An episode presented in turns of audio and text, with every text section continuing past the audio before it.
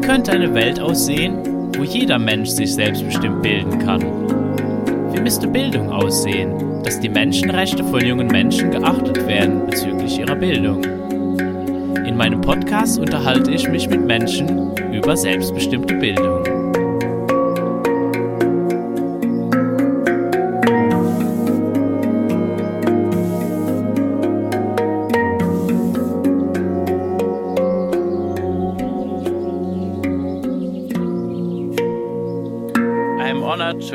Peter Gray as a guest today. Peter, you are a research professor in the Boston College and you specialize in the nature and the value of play. Yes. And um, yeah, you defined the term self directed education. Looking forward to speaking about self directed education with you and and play and everything around that. Uh, maybe let's start with this. What is self directed education?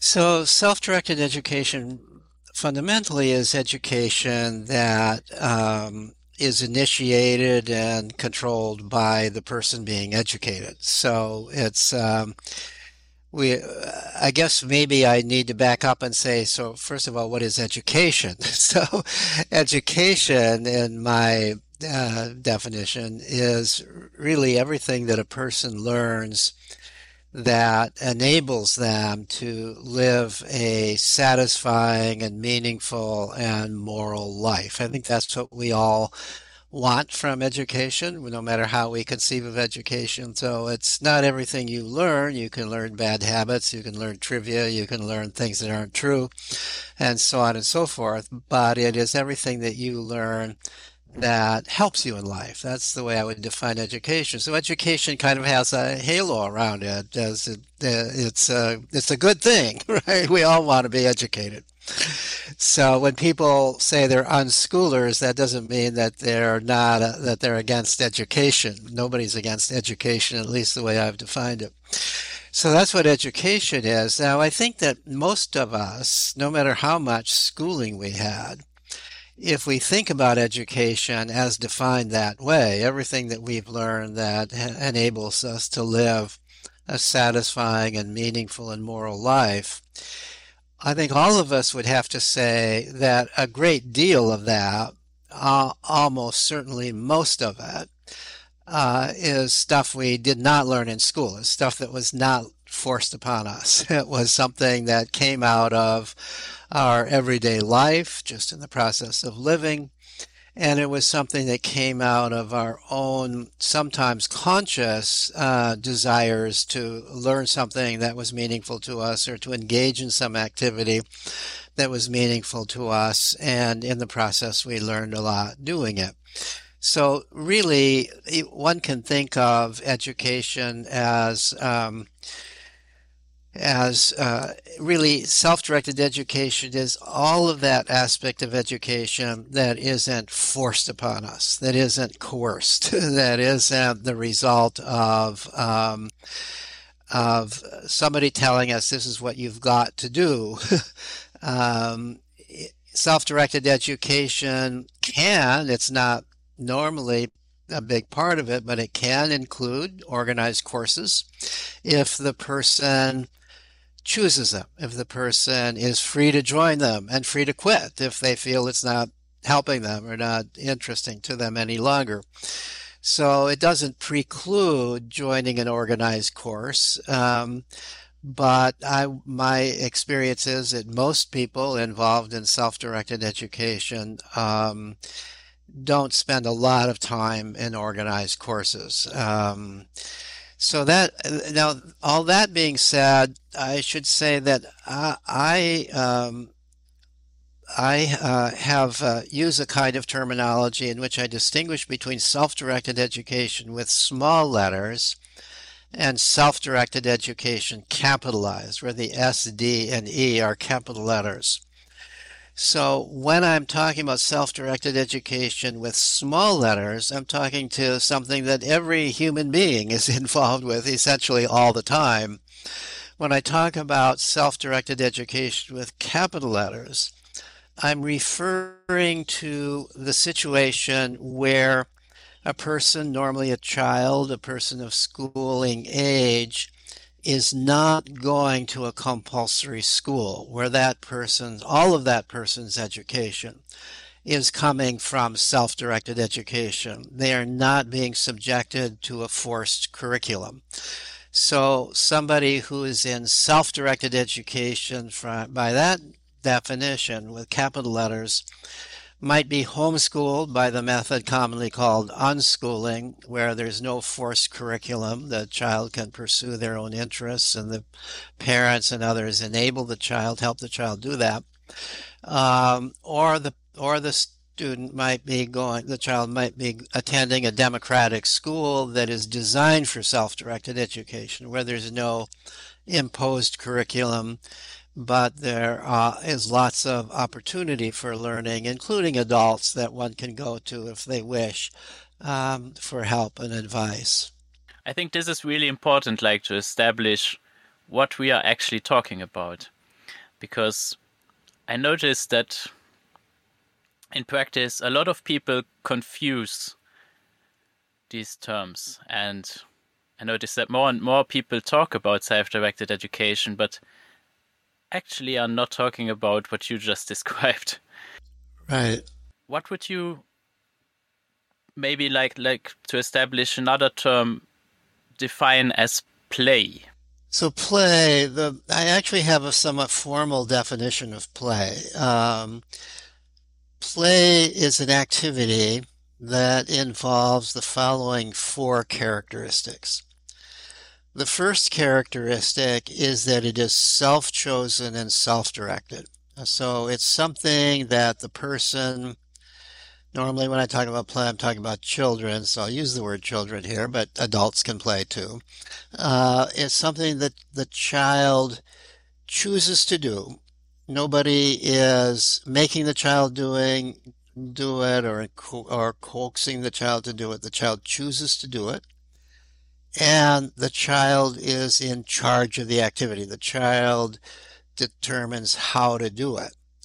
Uh, I should qualify that by noting that children most often prefer to play together with other children. So when they're playing socially and they're then they have to decide together what they're doing and they have to decide together how they're doing it. So play is how children learn to compromise, negotiate, work together as a team when they are um, when they are choosing what to play, what the rules are, and so on and so forth. So that's the first definition. It is something chosen and directed by the players themselves, not by some outside authority. So right off, uh, you can, by this definition, if a teacher stands up in front of a classroom and says, now children, we're all going to play this, then you know it's not play, right? This was not something that was initiated by the child. So the uh, second part of the definition, the second characteristic, is that it's intrinsically motivated. What that means is that you're doing it for its own sake. You're not doing it for some reward outside of itself.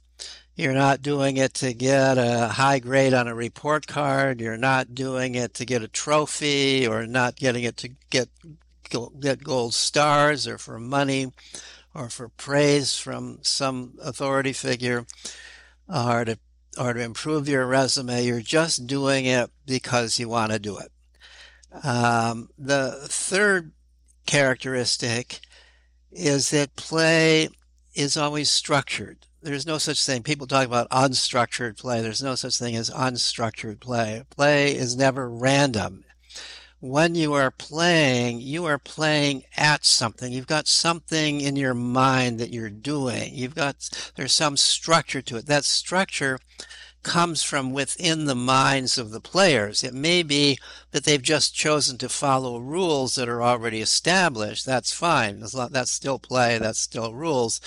But they may be creating their own rules or they may be modifying the rules. But play has rules, it has guidelines, it has structure. You're doing something. You're making a sandcastle. You're not just piling up sand randomly. You're pretending to be a giant. You're not just randomly acting. You're doing something that is bounded in a certain way. There are certain ways that you've got to control your behavior in a in a in a structured way in order to be playing. So that's the third characteristic. And the fourth characteristic is that although play has structure, it has rules, those rules always leave a great deal of room for creativity. There's always on every move in play, you've got choices to make. You've got decisions to make. You can go this way or you can go that way. So although there's guidelines that keep you within this world of whatever it is you're playing at, there's lots of room for creativity. And in fact, I have often argued, and I think it's true, that play is the most creative thing that anybody ever does. Play is always creative. And especially for young children, it is usually very imaginative. There's a highly imaginative component to play, a lot of pretend, a lot of fantasy involved in play. So play is exercising our ability for imagine the child's ability for imagination and the child's ability for creativity. Yeah, I remember very well when I still worked as a music teacher. I came across your research and uh, research of some other uh, people like Alan Thomas or Harriet Pattison. and it struck me that in practice, what we were taught to do in uh, an institution like that absolutely was opposed to everything um, I actually felt. And so your research was really helpful to me uh, to have something that was actually aligned with what I could observe with my students and how I learned myself. And it also kind of explained why all the coercive methods didn't work. And since then, it's quite a conundrum for me. Why did we create structures that are actually, I would say, hostile to learning? Yeah, that, that's a very good question. So, if you go back far enough in human history. If we were to go back to hunter gatherer days, and the only way we know this is by looking at those groups of people who survived as hunter gatherers into rather recent times and were studied by anthropologists. They did not create such structures. Um, the assumption among them was that children would learn on their own. they might do a little bit of teaching, like, you know, those mushrooms are poisonous, don't eat them. Something that, that you wouldn't want the child to learn by trial and error.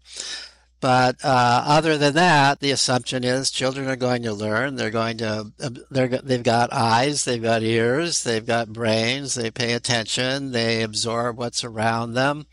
They want to be, they want to do well in the world, so they want to learn what they need to do well, and they will take the initiative and if they need help, they'll ask for help or they'll come around and in one way or another show us that they're looking for some help with this or that.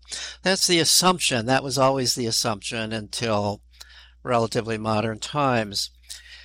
But we went through a period of history where um, these natural ways of human living um, uh, became a problem to uh, much of society. Um, once we had um, agriculture and then subsequently industry, we needed, uh, we didn't necessarily need, but we created a world in which many people, most people, needed to survive by becoming the employees, if not the slaves, of those people who had wealth and land.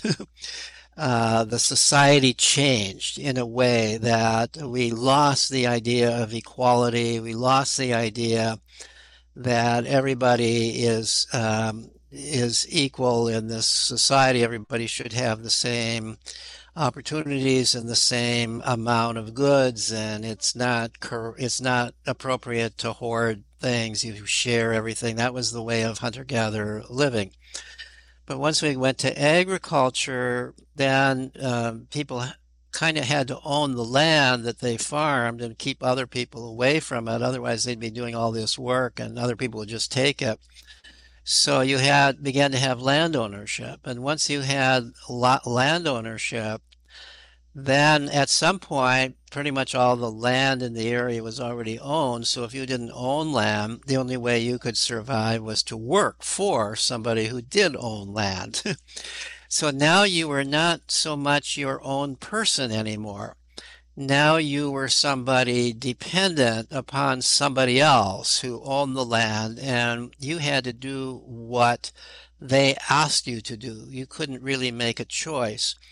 So we went from a world where there was a lot of free choice to a world where most people had to be obedient to the people who were in authority in order to make a living ultimately, this resulted throughout Europe and Asia um, in feudal in feudal societies where the great majority of people were beholden to a very small number of kings and lords who owned everything. and so everybody, uh, their whole, their livelihood, their lives depended upon obeying the instructions that were given to them. So under the under those conditions, no surprise, the um, primary lesson that parents had to teach their children was obedience. Uh, because if you grew up not obedient, if you grew up feeling like I don't have to do what the people in authority are telling me to do, if it doesn't make any sense to me, or if it isn't to my benefit to do it, your life would be at risk. They might just kill you, or at minimum, they'll stop feeding you, right? So the so the system of raising children to obey became the prominent. I, I mean, even if you if you read the Christian Bible, uh, the Jewish Bible too, the, the both Old and New Testament, the primary instructions to child raising is to beat your child. That's about all you hear, right? is to beat your child. Um, if your child, if if the child doesn't do what the father tells, the child should be beaten, if not killed. so that these are these are you know so we can get even by reading the Bible, which is a historical text in a sense, we get an idea of what the child raising philosophy was at that time. This was entirely the opposite of the child raising philosophy philosophy of hunter gatherers. So the result of this was that once we had schools, no surprise, the primary purpose of schools was to teach obedience. Um, it almost didn't matter what was being taught. There, by the time we had schools run by the Protestant uh, churches, which were the, really the origin of schools as public schools as we know them today, came out of the Protestant Reformation, um, um, the Protestants believed that it was important for everybody to read the Bible directly rather than to get it from the hierarchy of a church. So it became important that everybody be able to read. So that was one of the purposes of the early schools was to teach reading so people could read the Bible. But even more important was that people believed the Bible, so indoctrination and biblical doctrine, but topping all of it was obedience. Because the belief was that really free will is the uh, work of the devil. Um, children are born in sin, children are naturally sinful, and that sinfulness more or less has to be beaten out of them, and they need to be taught to obey, to obey their Father, to obey the Lord's, to obey ultimately God, who's the Father of us all. This was a very hierarchical view of the human condition in which uh, the child is growing up to be a base fundamentally a good slave or a good employee or a good servant uh, not somebody who would be expected to have free will and have their own ideas and be creative and so on. And schools were developed in support of that. Now, over time, uh, some of this has changed. We aren't quite the same hierarchical society now that we were then.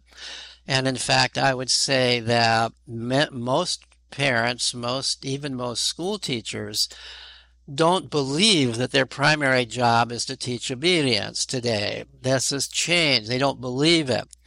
But we haven't changed the way schools operate. We still, we still are stuck with the same school model that was developed when the purpose was teaching obedience.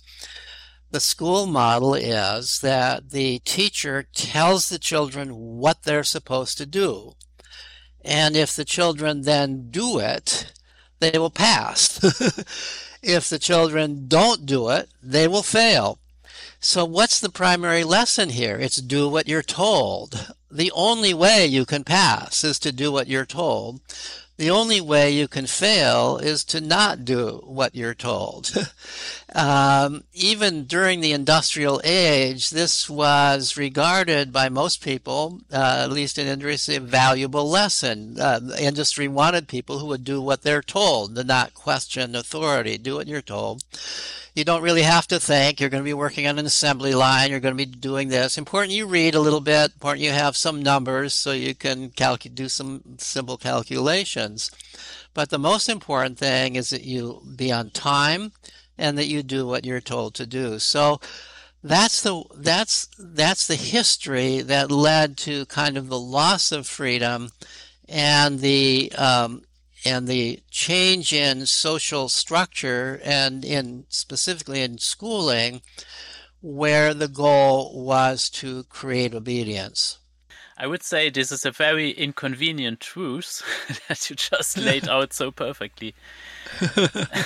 yeah, it's interesting to me that we seem to believe it seems to be impossible to challenge the beliefs that we hold uh, what actually is the purpose of schooling, and it seems to be like a yeah, like a fantasy that most people hold today. Uh, what school is actually about, because I would also say that in practice, it's exactly what you described. It's fundamentally uh, that's fundamentally what is taught in in in mainstream and coercive schooling. But nowadays, it's yeah, absolutely in opposition with like ideas like human rights or the right to education.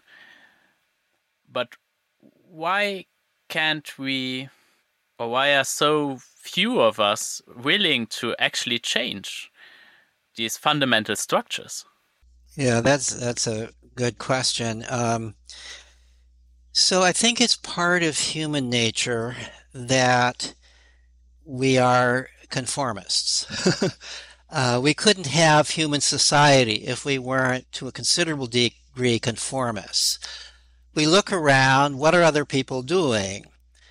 And we're very reluctant to do things differently from what other people are doing. We may be regarded as crazy if we act differently from what other people are doing.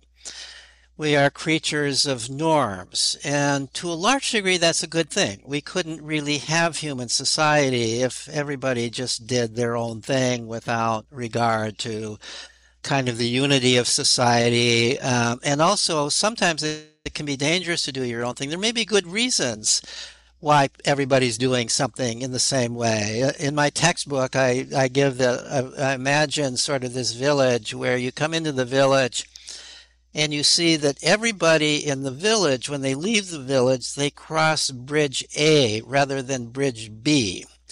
And why don't they cross bridge B? well, there must be some reason. Maybe nobody's saying it, but you assume there's probably some danger to crossing bridge B. so you better cross bridge A like everybody else. I mean, that's logical, right? If nobody's crossing bridge B, there's probably some good reason they're not doing it. So if everybody's sending their child to school, nobody's nobody's not almost nobody in your world is not doing that. There must be some good reason. Nobody quite can articulate what it is, but there's got to be some good reason. And if you don't do it, your neighbors are going to look at you and think you're strange. Why aren't you sending your child to school? Are you you must be really risking your child. You must be a negligent parent not to be sending your child to school like everybody else. And nobody wants to be seen as strange or weird or abnormal. At least most of us don't.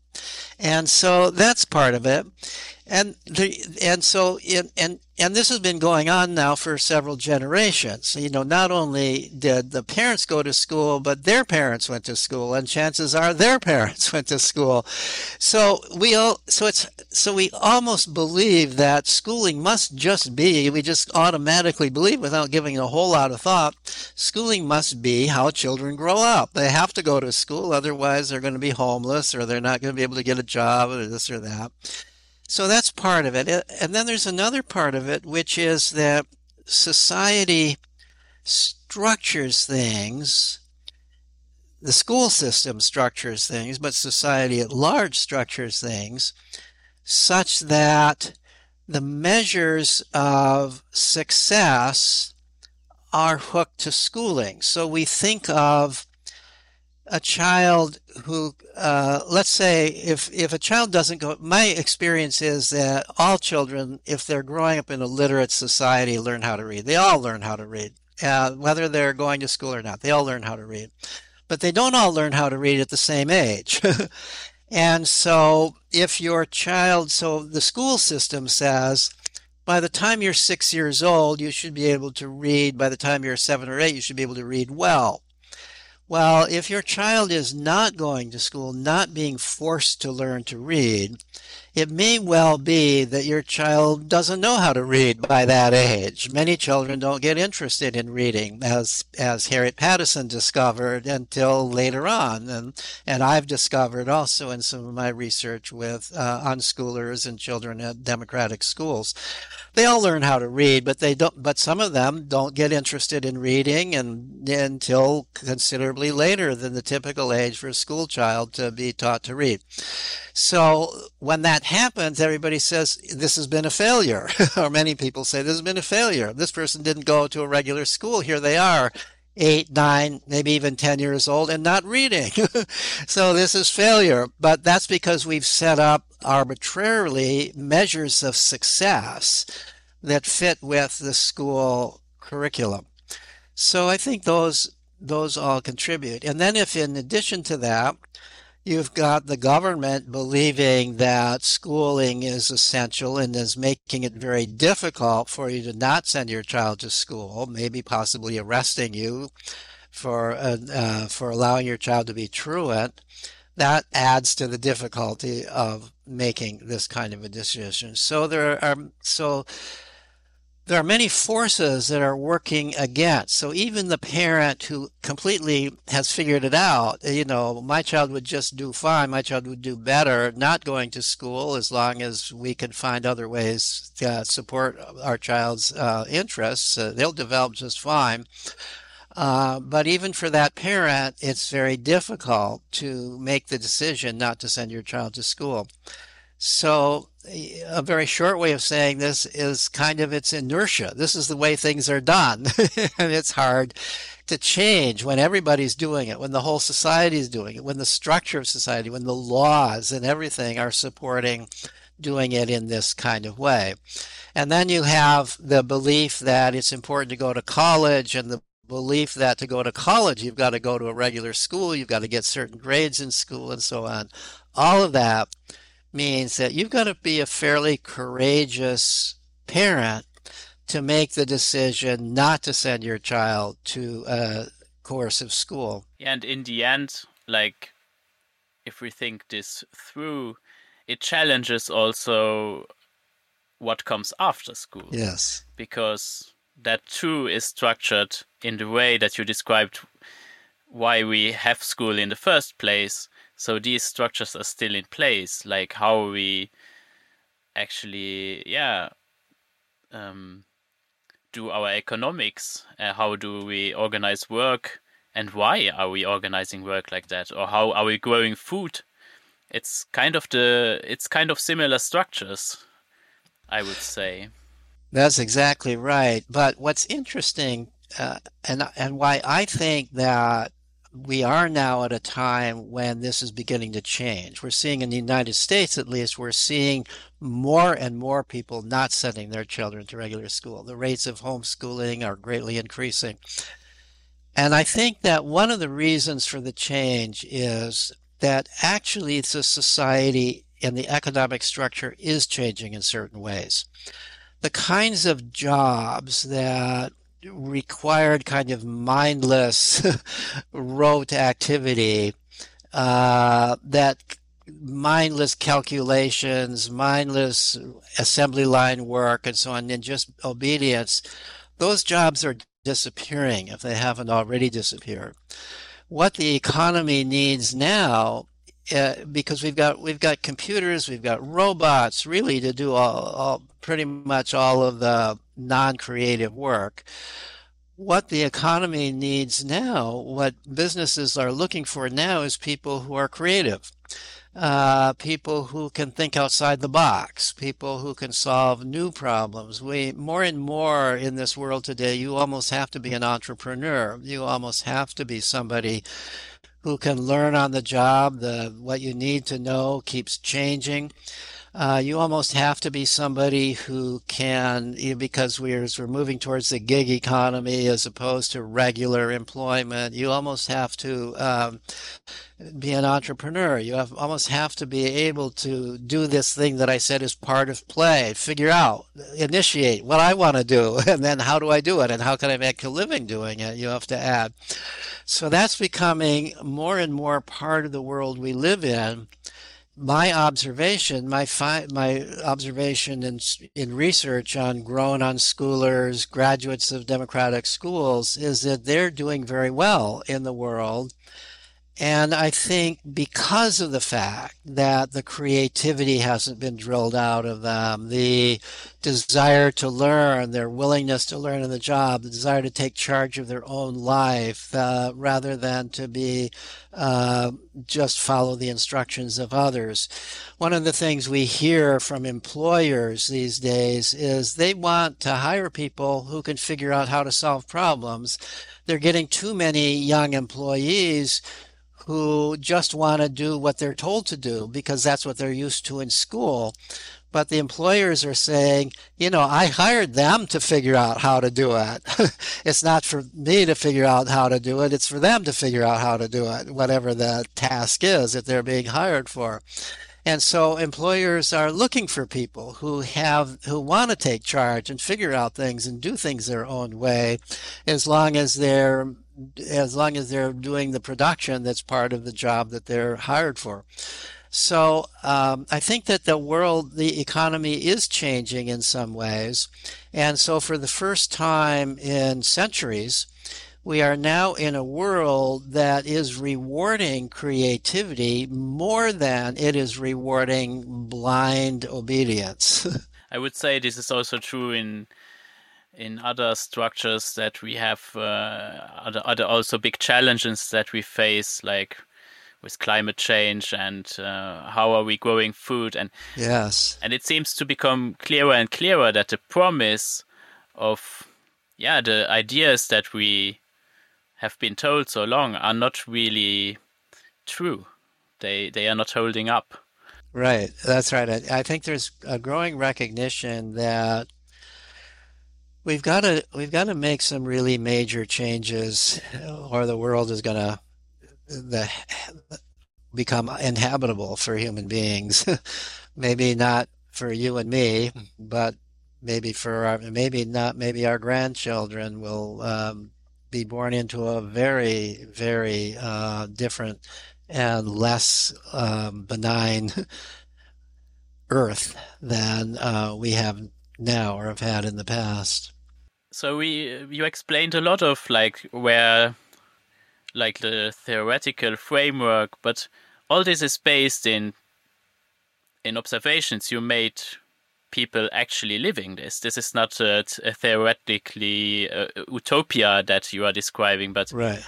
there are places that are actually doing it. Um, can you talk a little bit about how did you did you come across this idea Yeah, I, I uh, began to become interested many, many years ago um, when my own son uh, was young and had been rebelling in school. Um, he had been rebelling in the typical uh, suburban public school that he was attending uh, from kindergarten on through fourth grade.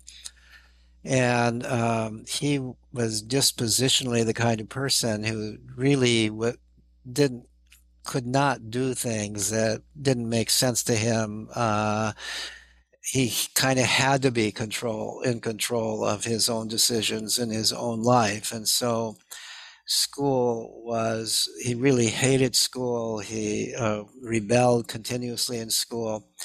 And it reached a point where it was very clear that we would have to find some alternative for him at that time, homeschooling was very little known, relatively little known. It was almost only um, fundamental Christians who did homeschooling. There very little uh, secular homeschooling going on.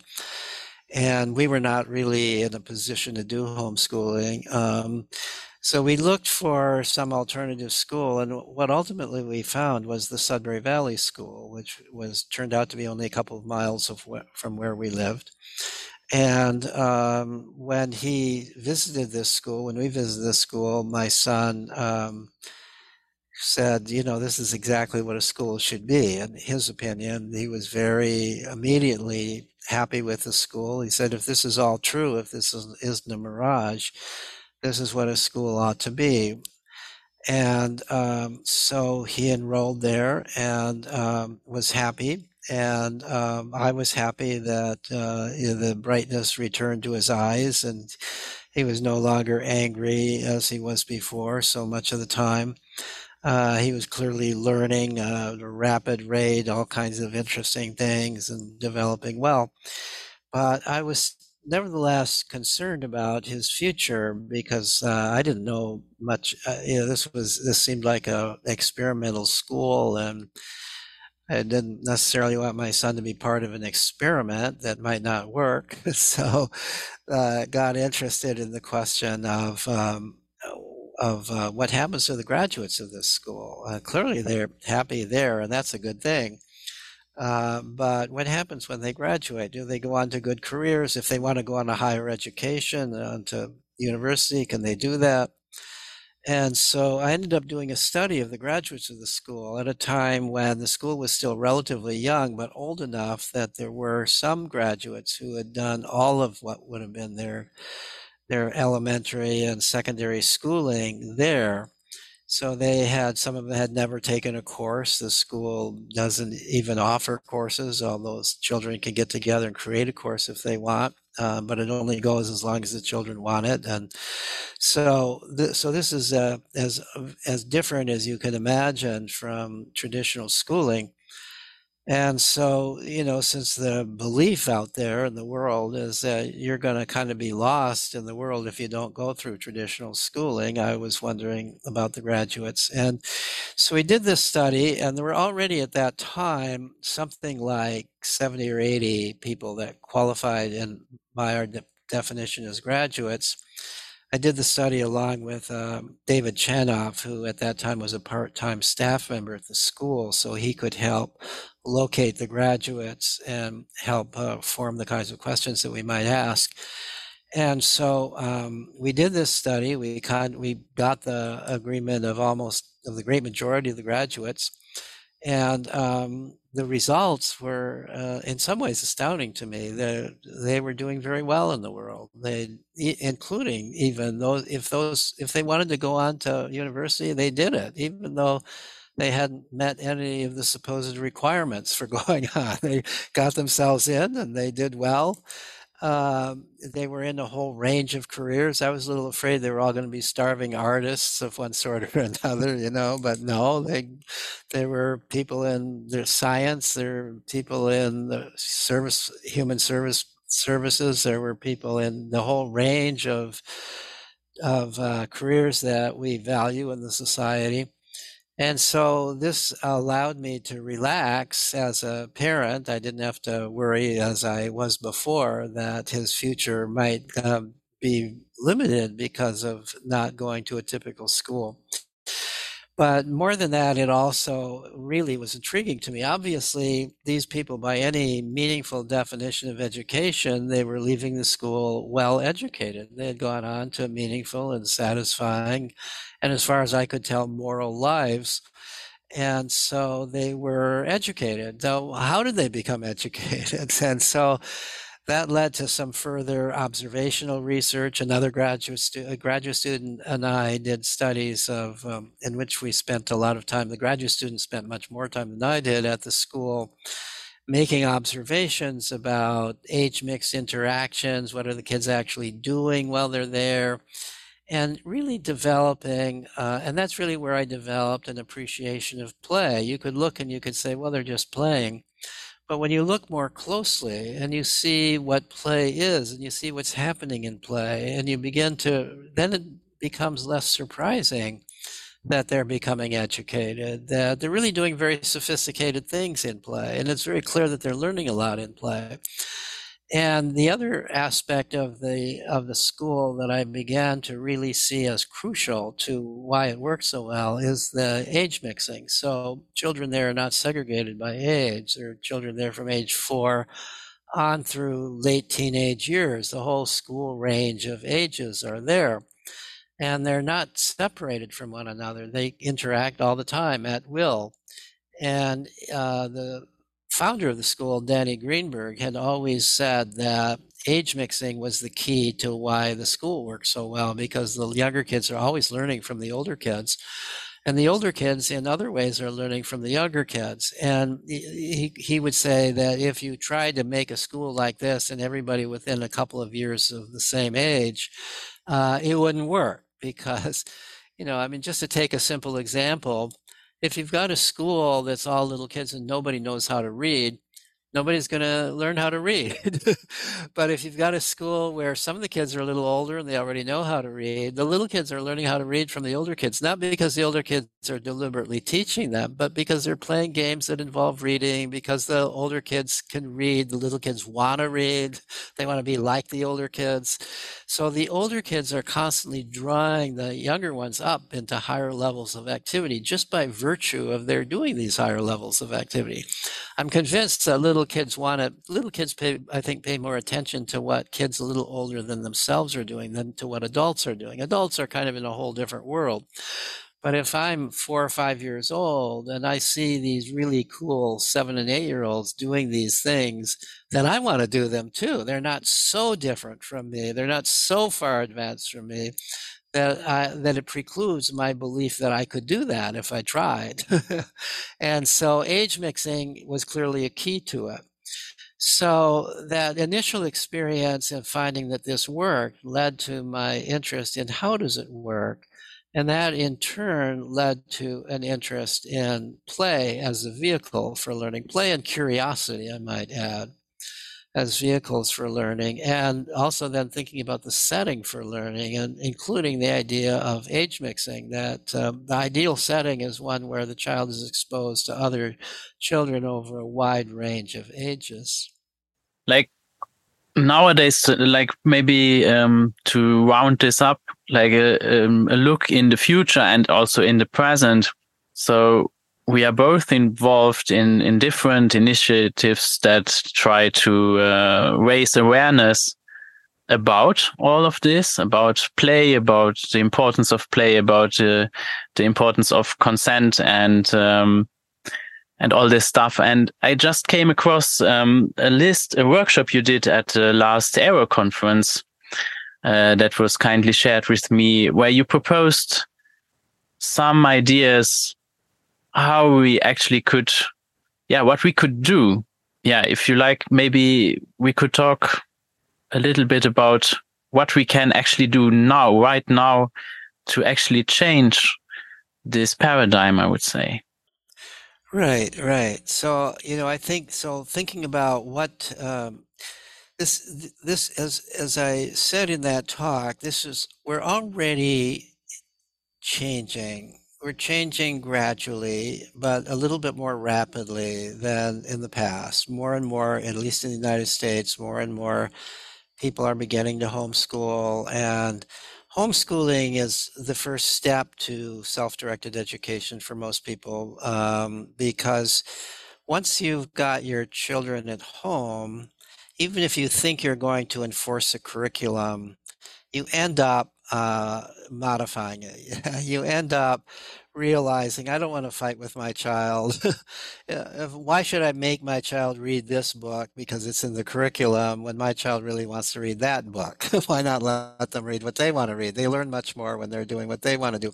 So you begin to realize that you're not going to teach a rigid curriculum and you begin and you gradually loosen up and in many families, it loosens up to the and then they just hear the word unschooling and they think, well, that's what I'm doing is unschooling. And they begin to think, well, this is a thing, this is okay. And so homeschooling kind of leads a high, fairly high percentage, and I think a growing percentage of people who homeschool end up feeling like my job is not to impose a curriculum, force a curriculum on my child. My job is to enable my child to to um, do the things that my child's interested in doing, and they will learn uh, as they're doing that. They will develop what they need to know.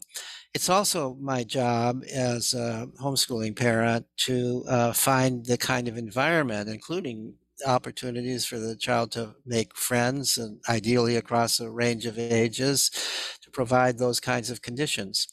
And as more and more people are homeschooling, it becomes more and more easy to do that. You can you can link up with other homeschoolers, you can develop find create learning centers, you can have days in the park where the children just play and so on and so forth. So it becomes easier and easier to do it. The other thing that's happened with time is that the internet has made it made everybody realize you don't have to go to a school to find information. Information is very readily available. You can find whatever you want to know uh, on the internet. You have to be kind of selective and, and so on, but that's true no matter how you're learning. So the uh, so there's a lot of reasons why it's much easier to do self-directed education today than it was in the past. So I, I guess the things that I was trying to emphasize, if we want to if we want to move this revolution along faster, how can we do it? One thing we need to do is to do a better job than we are already of getting this out to the public, letting people know this works, letting people know there's a lot of people doing this. um, I think that what I was trying to encourage, I think that quite properly, most people who make a decision to about their own children um, to take their child out of school and do something different. They're doing it for the sake of their child. They're not doing it for the sake of improving the world or making other improving other children. They're doing for the sake of their child. and that's what they're thinking about. So they're not thinking that this is part of a movement and I should be working for the movement. This is not like a liberation movement in their mind. this is just something I'm doing for my child. And they're not even necessarily thinking this would be good for every other child. They're just thinking this this is really what my child needs.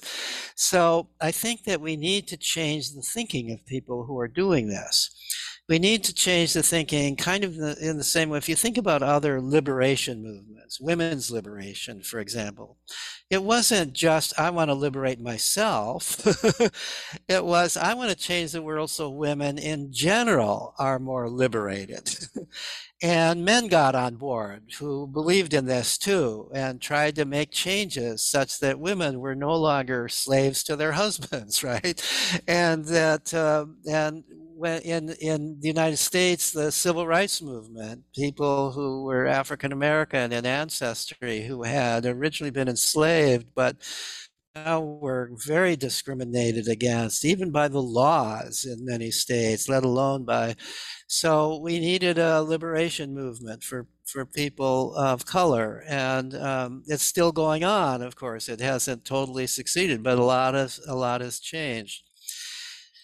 So we need to we need to start thinking about a liberation movement for children. And my argument there was that everybody who has found that this works for their own child ought to be looking into the evidence that it also works for other children, and also then ought to be playing their role in making this more possible for more people.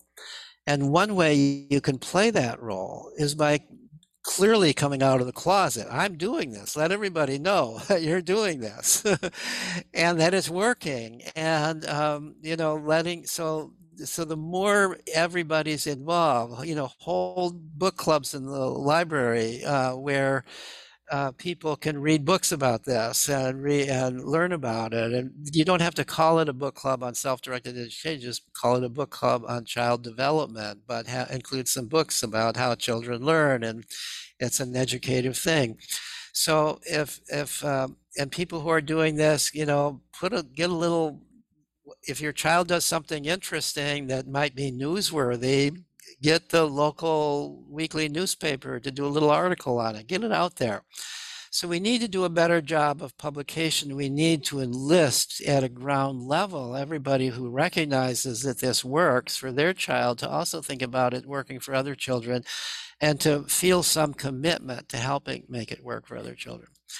So that's one thing. Then another thing is we need, um, I think the biggest, um, the biggest practical constraint uh, constraints on self-directed education are money and um, the opportunities for children to uh, develop to to to make a to have a lot of free activity with other children over an age mixed time. So, you know the when you send your child to school, there's a lot of other children there. They don't have a lot of time to play and too much together, but at least there's other children there. And if you're not sending your child to school, especially in this day and age where people are generally not sending their child outdoors, it's hard for children to make friends in this world. Uh, then how then how do you provide this really important ingredient to self-directed education with the child's opportunity to have a lot of friends, have friends who are of various ages, have friends that they see regularly, that they do things together with, that they have to learn how to get along with, and so on and so forth. How do you create that? So, another thing that we need to do is to create these kinds of opportunities one place that, and we can do that by working with parks departments. We can do that by by changing what's happening in our neighborhood, uh, getting parents together to send their kids outdoors, and so on. But another thing we might do is to uh, work with libraries. I I did, uh, along with two librarians, did a survey of libraries in the United States we did it just before the COVID pandemic, so we had to cut it short a little bit. We didn't get as many libraries as we hoped, but we ended up surveying 50 libraries across the country uh, of various sizes. And what we found is that most of the libraries had opportunities for play at this at the library, and including for older children. Many of the libraries in the United States now have maker spaces in them. These are places with high tech equipment for like 3D printers and laser uh, or 3D printers and laser cutters and so on and so forth. And these are very attractive to children. This is a kind of constructive play and it brings people into the library who are figure fiddling with this and learning how to do it and they get to know one another. So this is an opportunity for play at the library. That re- libraries are recognizing the value of this, and um, and more and more libraries are doing it. A lot of libraries now have teenage hangout rooms in the library where kids can come in. Mostly this is kids after school, but homeschool kids come in. They can be in there, they can listen to music, they can talk with one another, they can play games, including computer games. They can do all the things compute, you know, teenagers need opportunities to get together with other teenagers away from adults, and libraries are increasingly providing that.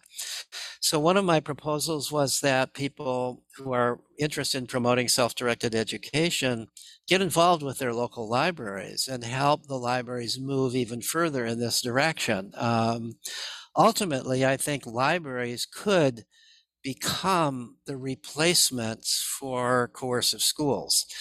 The long tradition of libraries is that they are places for self-directed education. You go to the you go to the library and they don't tell you what to read. They help you find what you want to read.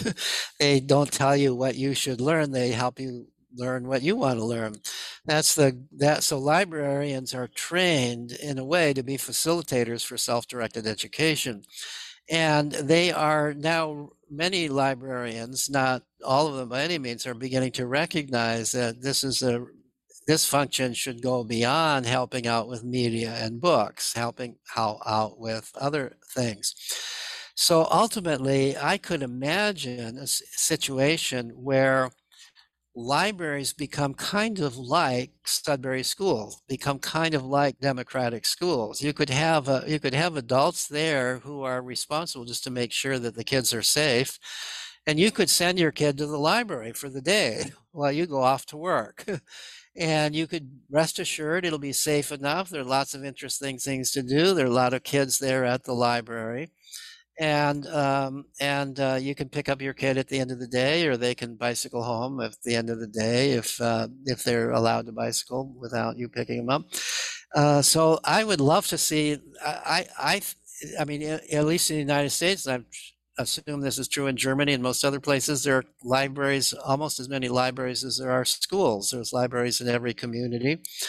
The infrastructure is there uh, libraries uh, don't need as much space as they used to need for storing books because the internet has kind of replaced the need for lots of books and other kinds of media. And libraries libraries want to uh, continue to be relevant, and so they're learning that they can be relevant by serving more purposes to the community.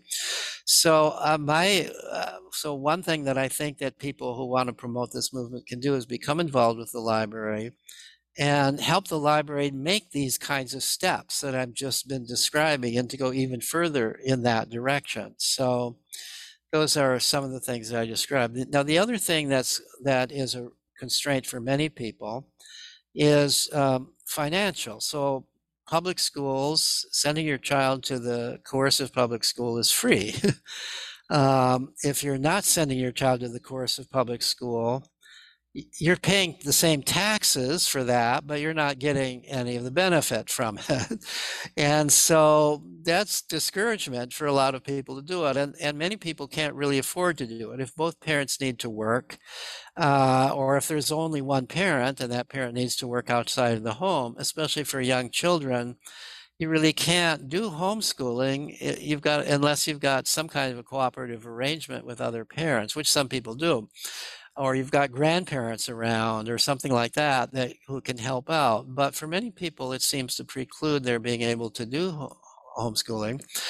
But if you could provide if if there were funds available so that you could pay uh, even a small amount of tuition for your child to go to a learning attend a learning center that might be for homeschoolers then the child can be there all day long.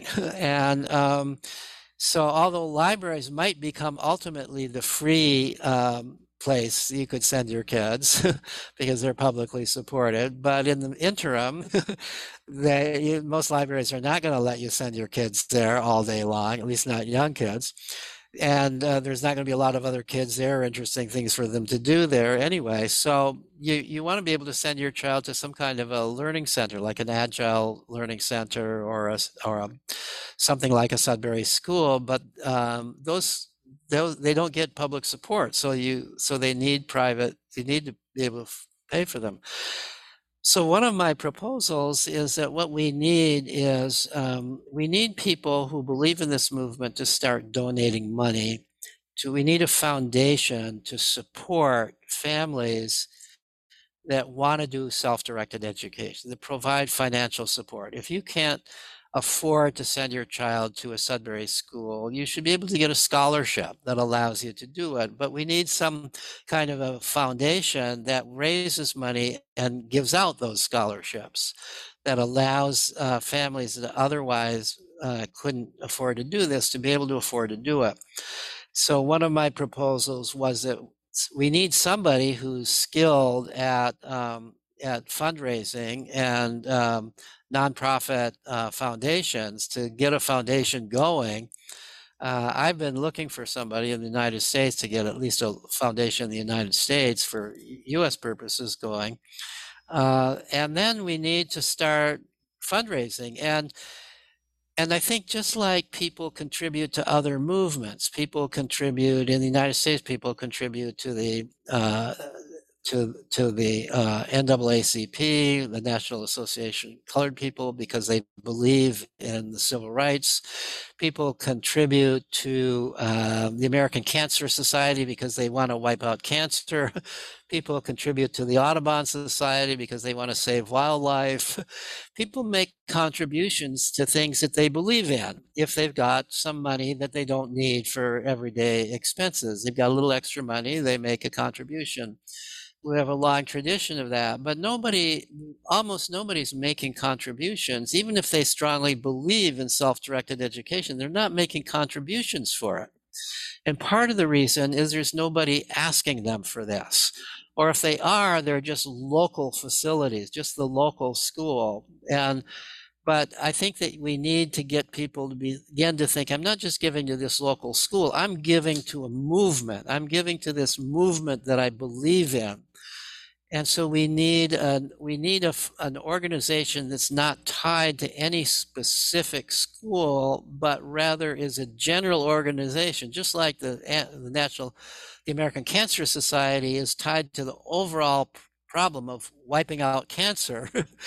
uh, it's not tied to a particular hospital or a particular set of researchers. It's tied to the whole movement. And so you give to it believe, believing I'm giving to a cause that I believe in. I've done enough research on them to know that they've got people who know where to turn this money for its best effects.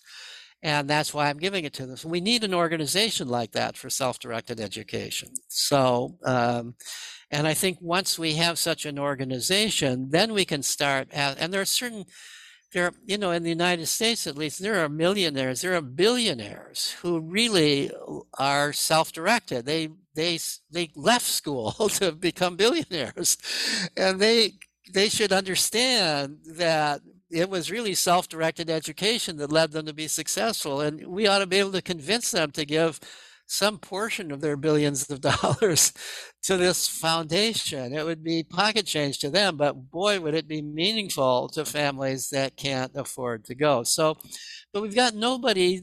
We've got nobody trying to get that money from them right now.